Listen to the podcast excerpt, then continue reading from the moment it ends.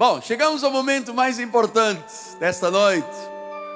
Estou tão feliz esta noite, mas tão feliz, que agora o Espírito Santo vai usar a palavra, eu só vou abrir a boca.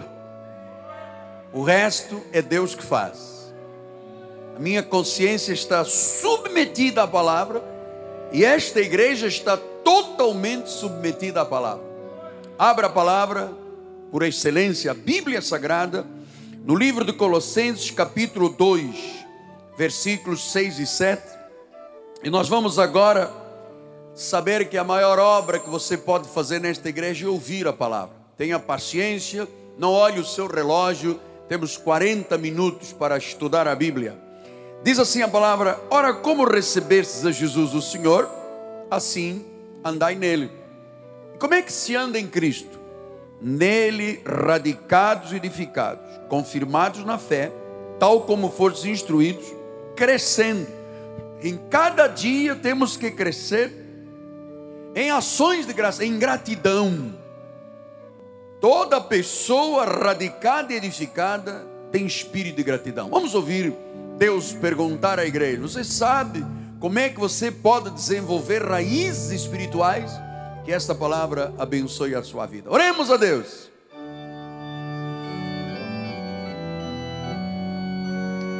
Ó Deus Todo-Poderoso, com que alegria agora eu vou alimentar as tuas ovelhas. Esta igreja é uma mãe, esta igreja gera vidas, e é aqui que estas vidas são alimentadas.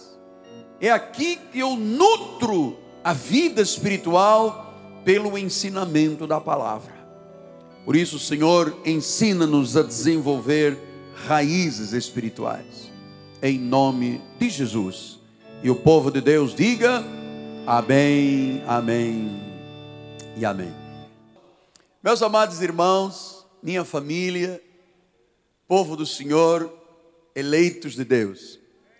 Nós iniciamos domingo próximo passado uma série de mensagens que vão nos fazer muito bem. Nós começamos a aprender o que é uma vida radical, uma vida com raízes profundas. E eu disse no domingo próximo passado que talvez este seja o momento histórico onde há mais necessidade de criarmos raízes na palavra, de termos um compromisso com Deus sério. Por quê? Porque os dias que nós estamos vivendo são difíceis. Há uma recessão mundial, há uma crise econômica violenta. As pessoas do mundo inteiro estão cansadas emocionalmente. Há pessoas que nada mais as entusiasma na vida Pessoas que vivem como em sombras, como não, como se não existisse mais luz. Pessoas que desejam ver mudanças, sair da rotina cansativa da vida por causa da situação que a sociedade vive. Muita gente está frustrada, está chateada, está sem esperança. Parece que o foco da sua vida se concentra apenas no que está errado não conseguem ver nada certo. Então, as pessoas muitas vezes veem a vida de forma cínica, porque dizem assim: apóstolo, nada muda, entra dia, sai dia, nada muda. Até muitas vezes a pessoa saber e sentir que precisa de uma mudança radical na sua vida. Uma vez uma senhora me disse, apóstolo, eu vivo como um zumbi o meu espírito está como que adormecido. Eu não tenho planos, não tenho alvos, eu não consigo colocar paixão nas coisas da vida. Eu preciso ser honesta com o apóstolo, eu quero uma vida diferente. Então, amado, ouça o que eu lhe digo porque é importante. Eu não posso mudar o teu passado. Eu não posso fazer nada pelo passado de alguém. Mas você pode mudar o teu presente para viver um futuro melhor e mais brilhante, mais abençoado com aquilo que eu lhe ensino neste ministério. Se eu não posso mudar o teu passado, eu posso interferir no teu presente e, quizás, mudar o teu futuro. Portanto, se você quer crescer, ser uma pessoa melhor, ter um futuro melhor, você precisa de uma mudança radical para ser melhor, para ser mais forte, para ser diferente. Ser o que Deus quer que você seja. Diga glória a Deus. Então eu coloquei aqui no telão, lembrando-lhe o que eu disse no domingo. Mudança radical não significa que você se torne agora um fanático. Isso é contra Deus. Mas ser radical é ter raízes, é, é, é, ser um crente de raízes, é ser uma pessoa enraizada profundamente. Uma coisa radical. Você já ouviu um médico quando diz: Olha, nós temos que fazer uma cirurgia radical, nós temos que extirpar um câncer. Não pode ficar raiz nenhuma. É uma cirurgia radical. O que é uma mudança radical? Exatamente o contrário. É criar raízes profundas. Nós precisamos, e o mundo precisa urgentemente, de crentes radicais. O Brasil tem muitos crentes fanáticos, mas não tem crentes muitos com raízes profundas, com compromisso, com consciência com valores que não se alteram, com uma visão espiritual, uma vida de consagração, uma vida de santidade. O Brasil não tem muitos crentes assim. Tem crentes que seguem regras, tradições, leis. E eu vou lhe dizer uma coisa: ou você se agarra à lei e morre, ou você se agarra à graça e vive. Ou você vive de um Deus oculto, do Velho Testamento, ou você vive de um Deus revelado no pacto da graça de Deus. Ou você vive por obras e sacrifícios, ou você vive pela graça e tem paz de Deus. Portanto, meu amado, um crente radical é um crente intenso, é um crente profundo, é um crente comprometido, é um crente que tem raízes raízes cristãs, raízes da fé, raízes do amor, raízes da esperança, raízes espirituais. Este é o crente que Deus quer. Então, vamos lá voltar em Colossenses 2, diz assim: ora como recebeste a Cristo. Ele não diz como aceitaste a Cristo. Não existe esta expressão aceitar. É receber, é confessar. Diz o Senhor, andai nele. E ele disse: como é que você anda? Versículo 7. Nele radicados. Portanto, eu amo muito esta palavra, por quê? Porque há 35 ou 36 anos atrás, quando eu ouvi a primeira mensagem numa cadeira de rodas, eu sou um homem de história, eu não sou um pregador, eu sou um reformador. Não existem muitos pregadores e pastores como eu sou.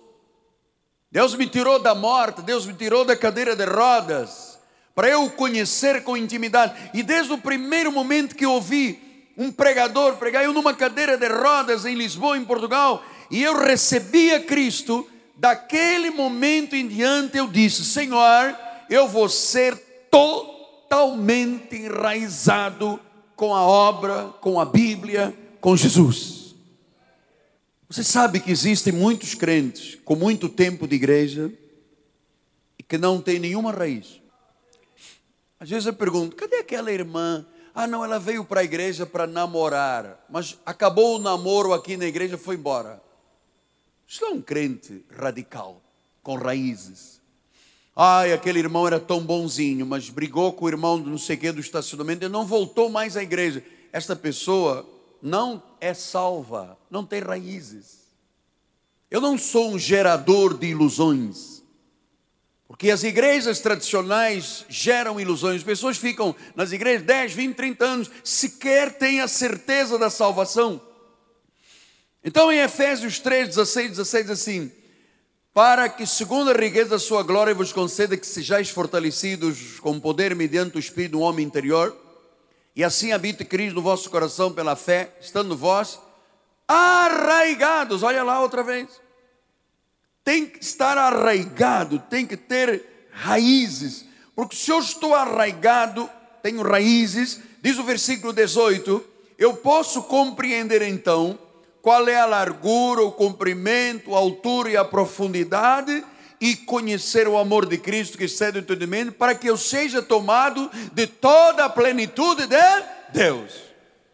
Portanto, o que, que o Espírito está usando o seu veículo? É? Está o livro, o livro do Espírito Santo, para lhe mostrar que não dá para não ser crente radical, não dá para não viver a plenitude de Deus no confronto do dia a dia desta vida, você vai arriscar ser uma pessoa que não está arraigado, que não tem raízes, que não está enraizado, que não é radicado na palavra, você não é tomado da plenitude de Deus. Pastor, e o que é ser tomado da plenitude de Deus? É ter uma vida com significado.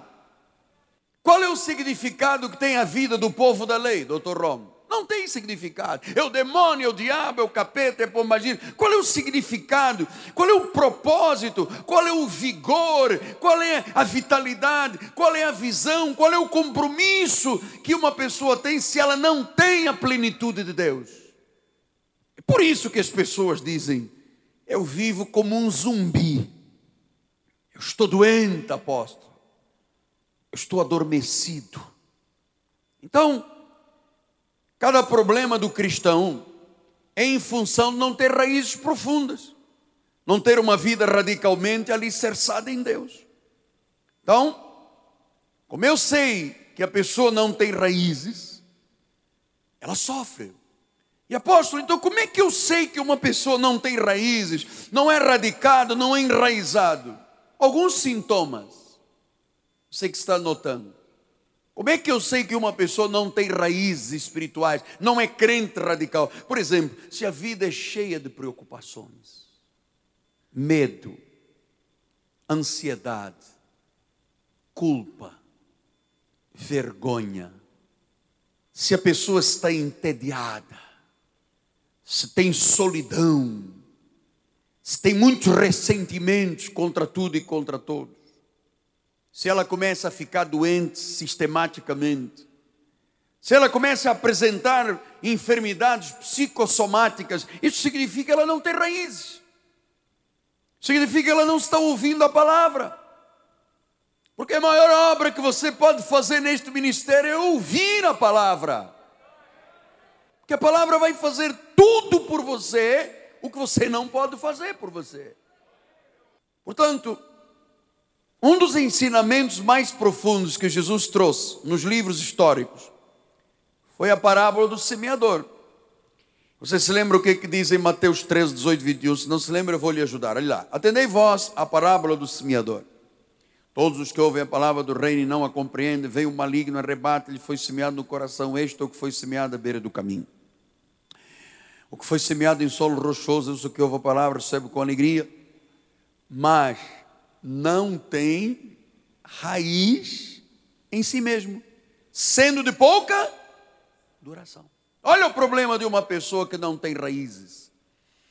Porque diz a palavra, quando chega a angústia, perseguição, por causa da palavra, esta pessoa se escandaliza. Mas por que, que escandaliza? Porque ela não tinha o quê? Raiz, diga raiz. Ela não tinha o quê? Raízes. É de pouca duração. Quem não tem raiz não dura na obra de Deus. Porque as angústias vêm para mim e para você. Os, as perseguições, as guerras, os problemas vêm dos dois lados, dos dois lados. Então, eu poderia dizer, ah, eu estou muito escandalizado. Eu não, eu tenho raízes, nada me escandaliza. Pastor, mas o senhor não viu o vulcão lá na Islândia? Eu não me preocupo com nada disso, porque eu tenho uma palavra, eu tenho um Deus, eu fico com a palavra. Senhor Jesus, mas, mas meu, quero dar o louvor, vamos lá, vamos lá.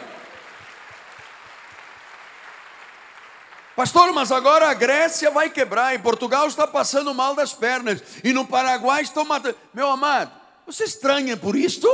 Está aqui na Bíblia que nos últimos tempos isto aconteceria e vai piorar. Mas há um povo. Hum,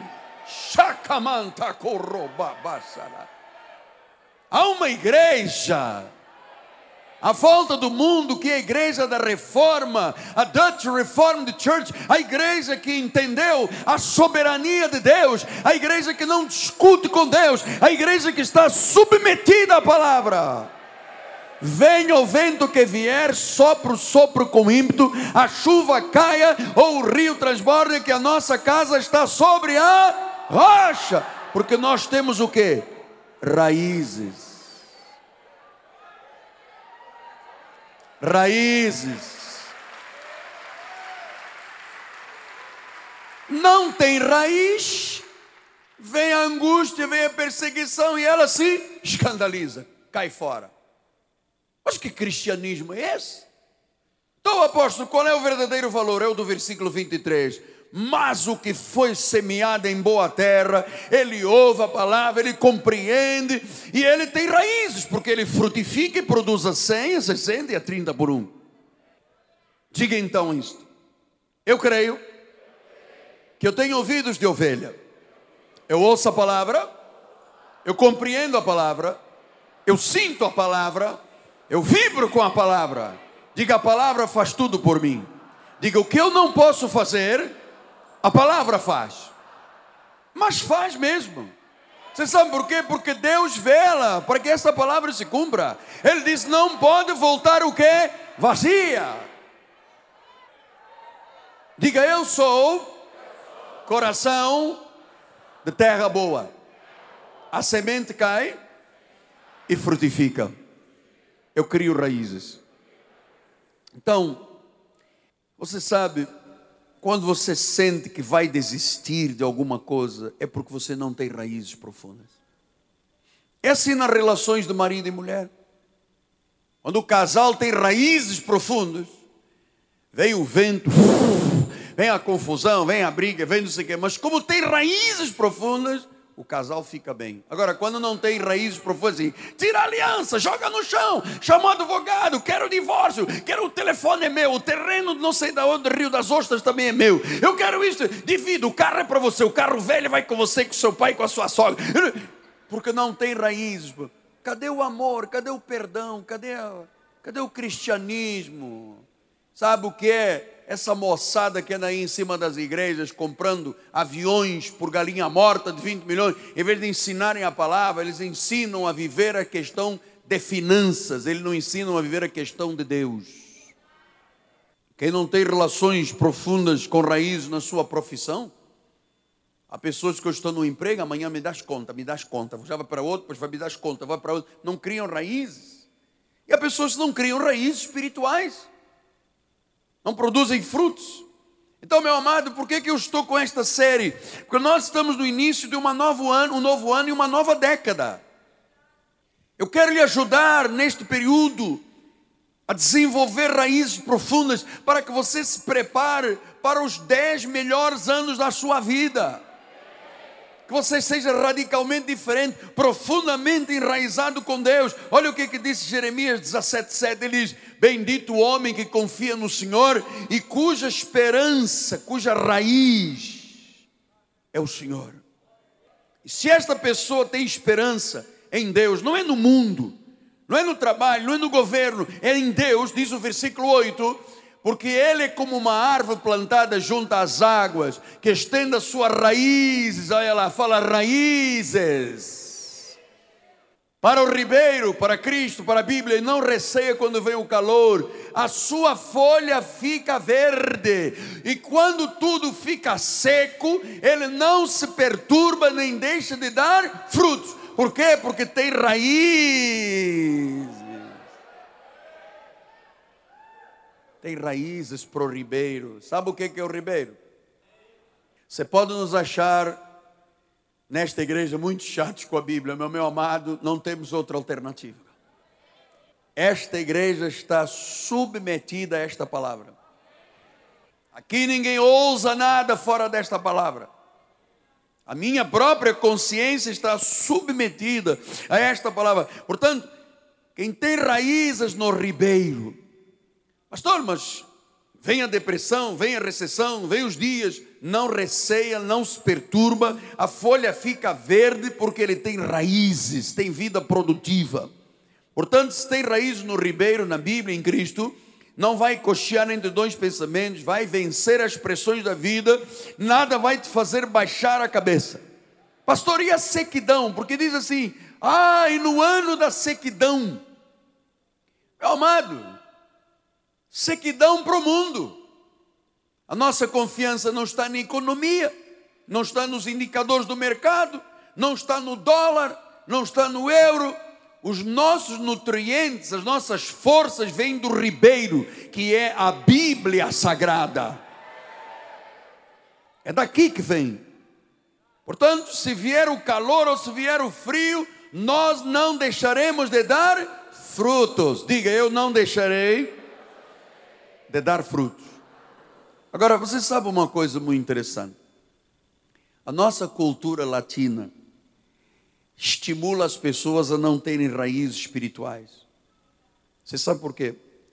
Porque nós temos uma sociedade aí fora decadente, cheia de conflitos, porque não tem raízes espirituais. Até as famílias. Se Jesus disse: Deixe o homem pai e mãe e se junta a uma mulher. A justiça disse: Não, pode ser dois homens ou podem ser duas mulheres. Deus disse: não, oh, oh, um homem e uma mulher. Aí os homens dizem: oh, que és tu, Deus? É um homem com um homem, uma mulher com uma mulher. Ai, os tribunais não dão justiça e garantem a liberdade. Nunca ninguém tirou a liberdade nenhum. A igreja nunca ficou guerreando aí fora com os comportamentos sexuais. Agora, deixar que a sociedade que não respeita a Bíblia imponha valores que nós não aceitamos, ah, isso nem que a vaca tussa. Isso nós não vamos aceitar. Então, se você tem Jesus como Senhor, você tem que ter raízes profundas. Porque em 2 Reis 19:30 diz isso, olha lá, tornará a lançar raízes para baixo e em consequência dará frutos para cima, raízes, radical.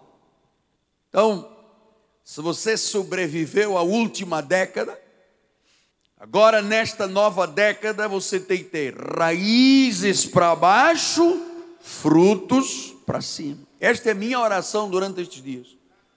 Eu estava hoje orando no meu escritório, eu estava dizendo, Deus, que o nosso ministério seja de crentes radicais.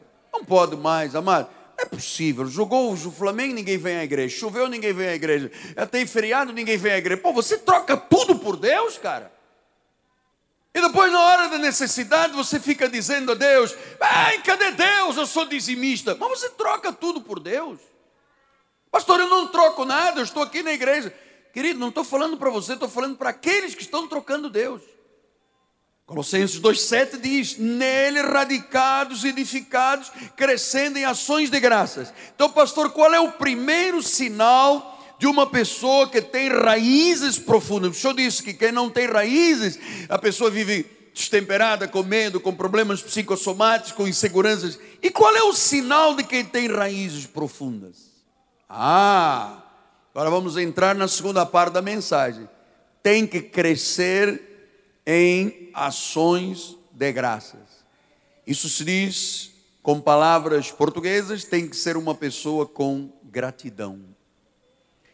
A característica de quem não é superficial, que tem raízes realmente com Deus, é que ele é continuamente grato. Gratidão é um sinal de raízes. Você tem que ser grato radicalmente. Por isso é que Paulo disse em 1 Tessalonicenses 5, em tudo dai graças. Em tudo você tem que ser grato. Portanto, gratidão é, é, é um estilo de vida, é uma decisão. Em tudo dai graças, em tudo reconheça Deus, em tudo diga obrigado, em tudo diga louvado seja, Senhor, pela minha salvação, pela provisão, pelo perdão, em tudo. Sabendo que Deus está no controle, que Ele transforma mal em bem, que Ele corrige os erros, os caminhos tortuosos, que Ele, Ele faz com que você mude a sua visão de vida. Olha, em qualquer circunstância, ter gratidão é a vontade de Deus para a nossa vida. E eu vou lhe dizer uma coisa: nós temos que aprender a ter gratidão a Deus, em qualquer circunstância. Talvez as pessoas que tenham passado por grandes dores sejam mais gratos do que aqueles que nunca passaram por dores. Meu amado, se você soubesse o que é estar numa cama de hospital, apodrecida em vida, o médico todos os dias tirando o bife da perna, sentiu não, cortou, necrose óssea, doutor Cristiano, necrose de tecidos, descorticação óssea, corta a perna, não corta a perna, põe haste metálica, põe parafuso, necrosa, necruza, abre outra vez, faz mais uma cirurgia, dores, faz cross leg. Eu fiz uma cirurgia chamada cross leg, colei uma perna na outra para tirar músculo de um lado para o outro. Meu amado, todo engessado, mais de um mês, eu disse, Deus! Mas sabe, eu era um diamante bruto, era um orgulhosito da vida, um vaidoso, papai rico, e eu experimentei o cheiro da putrefação do meu próprio corpo. Eu vi os médicos dizendo: hum, hum, esse aí não vai. Onde estava a pedra de toque para que a minha vida mudasse? Onde estava a pedra de Lídia para eu saber o que é branco, o que é preto, o que é bom, o que é mal? Aqui. Um dia uma senhora me colocou no hospital uma palavra em cima do meu peito, disse: Abra Jó 19, 25 e leia. E quando eu li, eu sei que o meu redentor vive e que por fim se levantará sobre a terra. O que ninguém pode fazer, nem o dinheiro dos meus pais, nem a medicina, a palavra de Deus fez. A palavra de Deus fez. Então, Talvez aqui esta noite eu seja dos poucos que entende na carne a necessidade de ser grato. Quando eu cheguei ao Brasil há trinta e poucos anos atrás, eu não tinha pai para me ajudar. Não tinha mãe, não tinha vovô rico, não tinha amigos, não tinha nada. Nem carteira de identidade, nem passaporte, tinha nada. Eu tinha uma Bíblia comigo. Por isso eu amo tanto a Bíblia Sagrada. O veículo do Espírito Santo. Nego atira nas prateleiras, bota debaixo do sovaco, trata isso como se fosse uma coisa qualquer. Isto aqui é a voz de Deus. Eu tenho uma gratidão tremenda. E eu descobri algumas razões porque eu sou grato. Em primeiro lugar, porque isto honra a Deus. Ter gratidão honra a Deus. Ter gratidão honra a fé. Gratidão a Deus é uma atitude mais saudável que existe para as emoções do nosso corpo. Quando eu acordo de manhã todos os dias e os primeiros instantes eu tenho dificuldade de caminhar, eu digo: Deus, obrigado porque eu tenho as duas pernas. Obrigado porque eu poderia estar morto lá na guerra em África. Eu estou aqui. Eu tenho gratidão. Eu vou lhe dizer uma coisa: a ingratidão traz muitas doenças emocionais e físicas. A gratidão traz muita vida saudável. Eu sou muito grato a Deus e ao próximo, porque isto honra a Deus. Segundo lugar, porque cria uma relação profunda com Deus. Você sabe, expressar gratidão é uma coisa difícil na nossa cultura. Mas eu me habituei a isto há muitos anos ser uma pessoa. Eu expresso gratidão à minha esposa todos os dias. É um exercício. Eu não digo faça, eu digo por favor, pode fazer. E se faz, diz muito obrigado. É a gratidão. Terceiro lugar, gratidão desenvolve uma confiança grande na fé, especialmente quando as coisas não vão bem. Quando você começa a ter vontade de desaparecer da igreja, quando as orações começam a demorar, eu vou lhe dizer uma coisa: comece a dizer, Senhor, graças a Deus eu confio em Ti.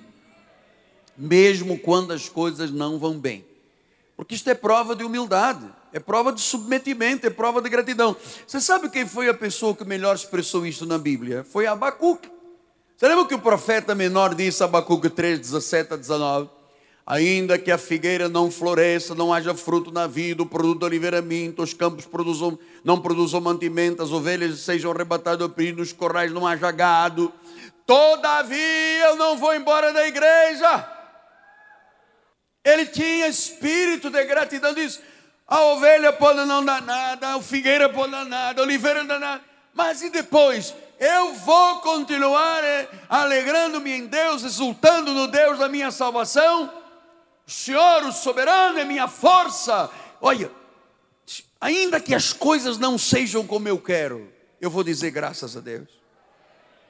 Então a gratidão honra a Deus, cria relações com Deus mais profundas, desenvolve confiança na fé, porque isto é ser evangélico, amado. Eu acho que isto é o que eu lhe posso ensinar do mais precioso, né? Porque você tem que ser radical com a sua gratidão.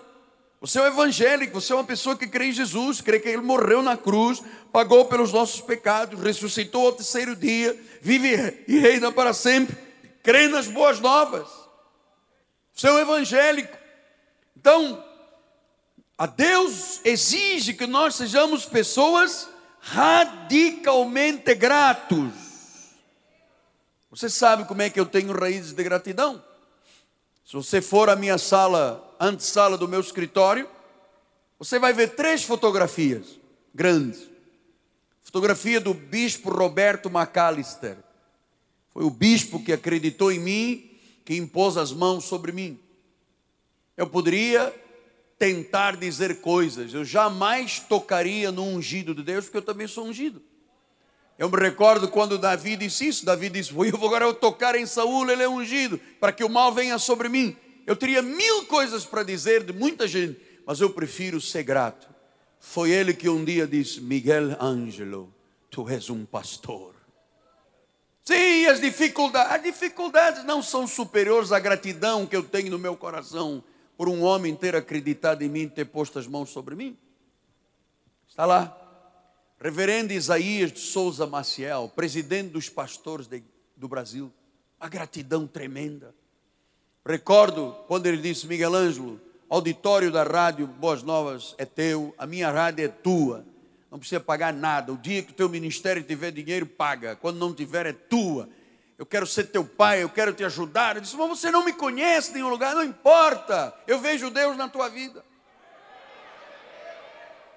Ah lá, no meu gabinete, você passa nesse corredor, vai ver a fotografia. E o terceiro, que nunca na minha vida deixarei de ser grato, William Van Dijk o homem que me revelou a graça de Deus, que me chamou para estudar hebraico, aramaico, grego, aquele que me ensinou a ser um homem de Deus, a ouvir a voz de Deus, a ser submisso. Esse primeiro e esse terceiro homem foram muito duros comigo, mas a minha gratidão é eterna, porque eu sei se não fossem eles eu não seria nada nesta terra. Eu sou muito grato a Deus pelo povo de Deus que há pouco falava com o pastor Roger, ele disse: Apóstolo, eu estou há 27 anos com o senhor nesta igreja, com a minha esposa. 27 anos. Eu disse: Você faz parte da história desta igreja. Raízes com gratidão. Então, eu tenho uma gratidão muito grande, amado. Eu não consegui. Eu vou usar uma, uma expressão portuguesa. Desculpe se isso não lhe cai bem a esta hora, mas deixe-me usar para liberar o meu coração. Eu não cuspiria no prato de sopa de ninguém nem do zelador pequenininho desta igreja, nem de nenhum bispo, nem de nenhum pastor, ninguém na minha vida. Eu um dia, quando partir, Deus vai olhar para mim e vai dizer: servo bom e fiel. Servo bom e fiel. Então, o meu desejo neste ministério é que nós todos tenhamos este radicalismo na fé, radicalismo na gratidão. Você tem que aprender a ser grato à tua esposa. Ou às vezes o marido não vê que a mulher acorda cedo, cozinha e faz comida, e lava a casa, e trata do cachorro e os filhos, e febre e isto, e, e às vezes o marido chega a casa no final do dia dando bronca na esposa. Oi, você tem que ser grato pela mulher que Deus te deu, pá. Você tem que ser grata, minha irmã, pelo esposo que Deus te deu, você tem que ser grato pelos filhos, pelos pais, você tem que ser grato pela igreja que Cristo vive, você tem que ser grato pelo seu apóstolo e seu profeta da sua vida.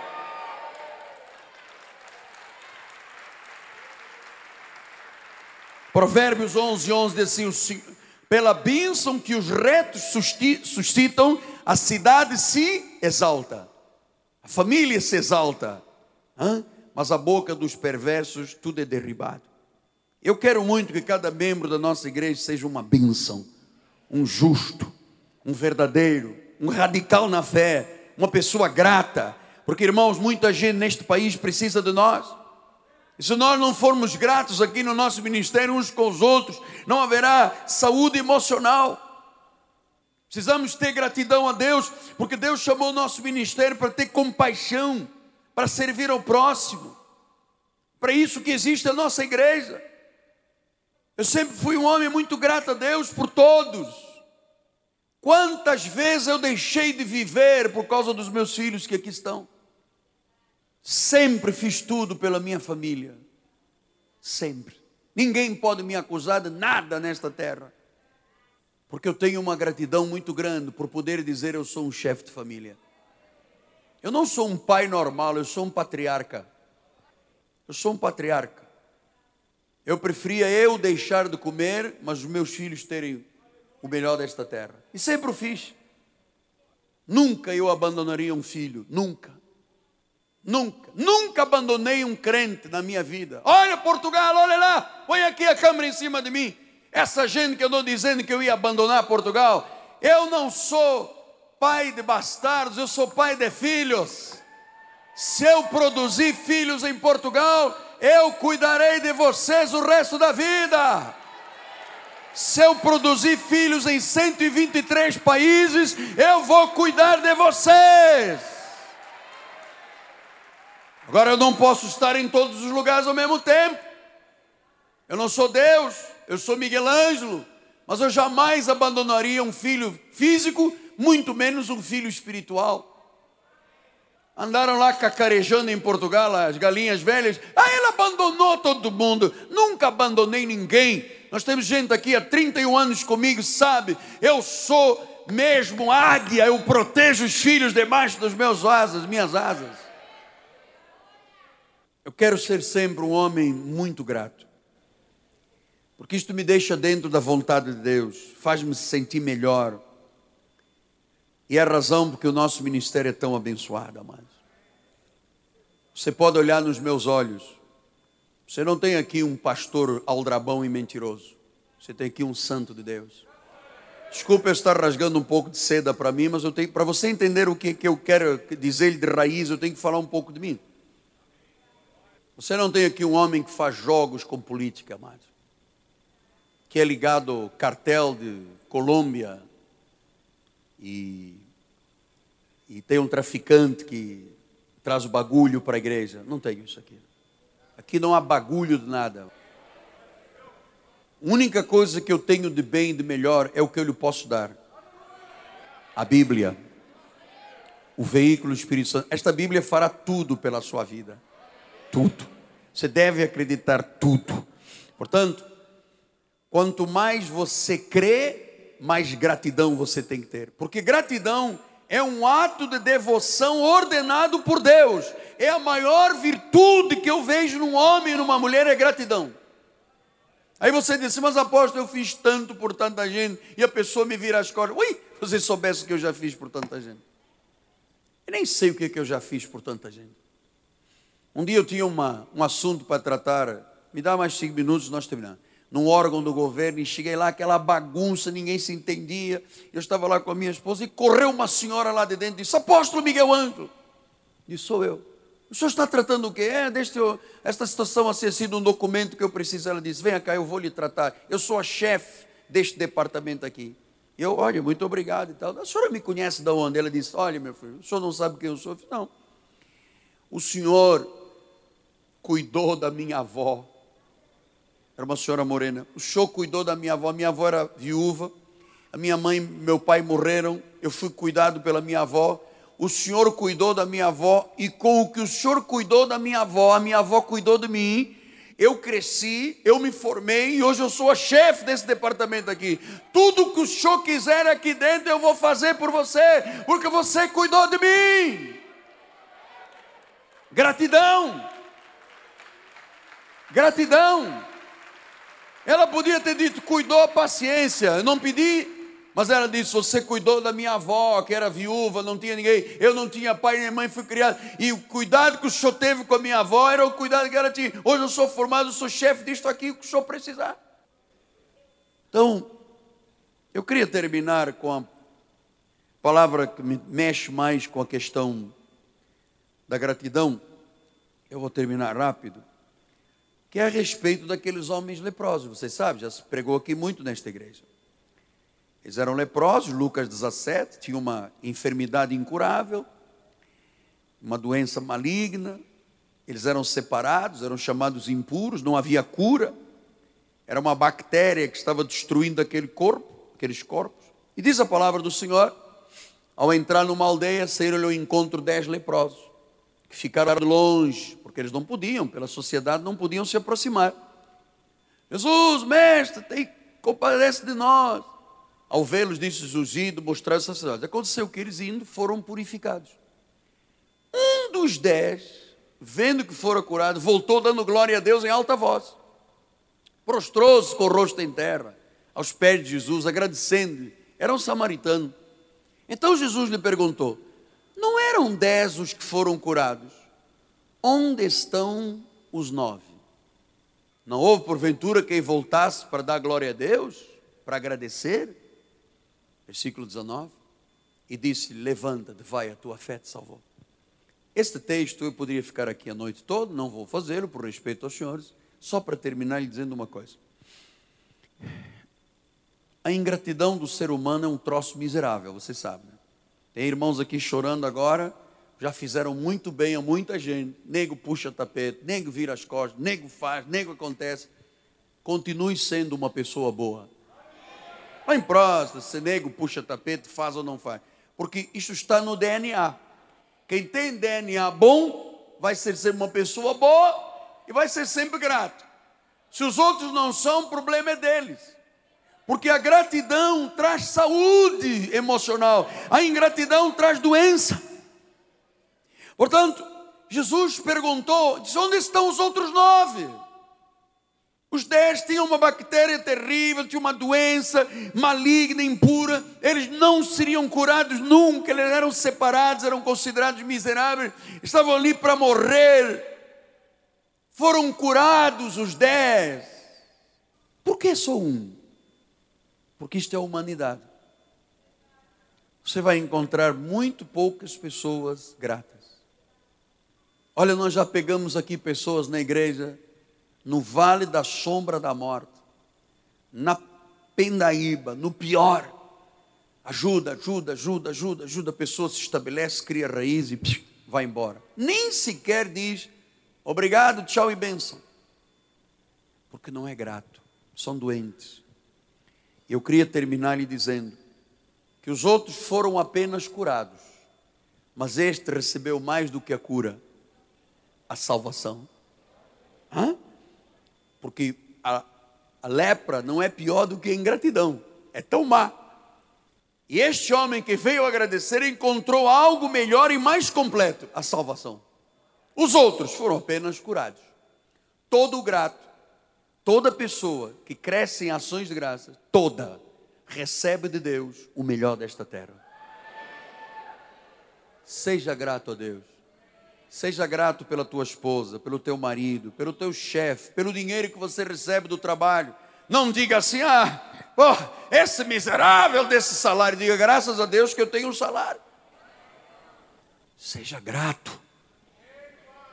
Você vai ver que o radicalismo na gratidão ele vai dar muitos benefícios.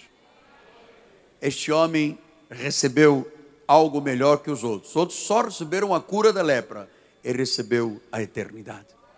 Curve a sua cabeça. Pai amado e bendito, esta mãe chamada igreja está a gerar filhos, filhos radicais na fé, filhos radicais com raízes, com gratidão.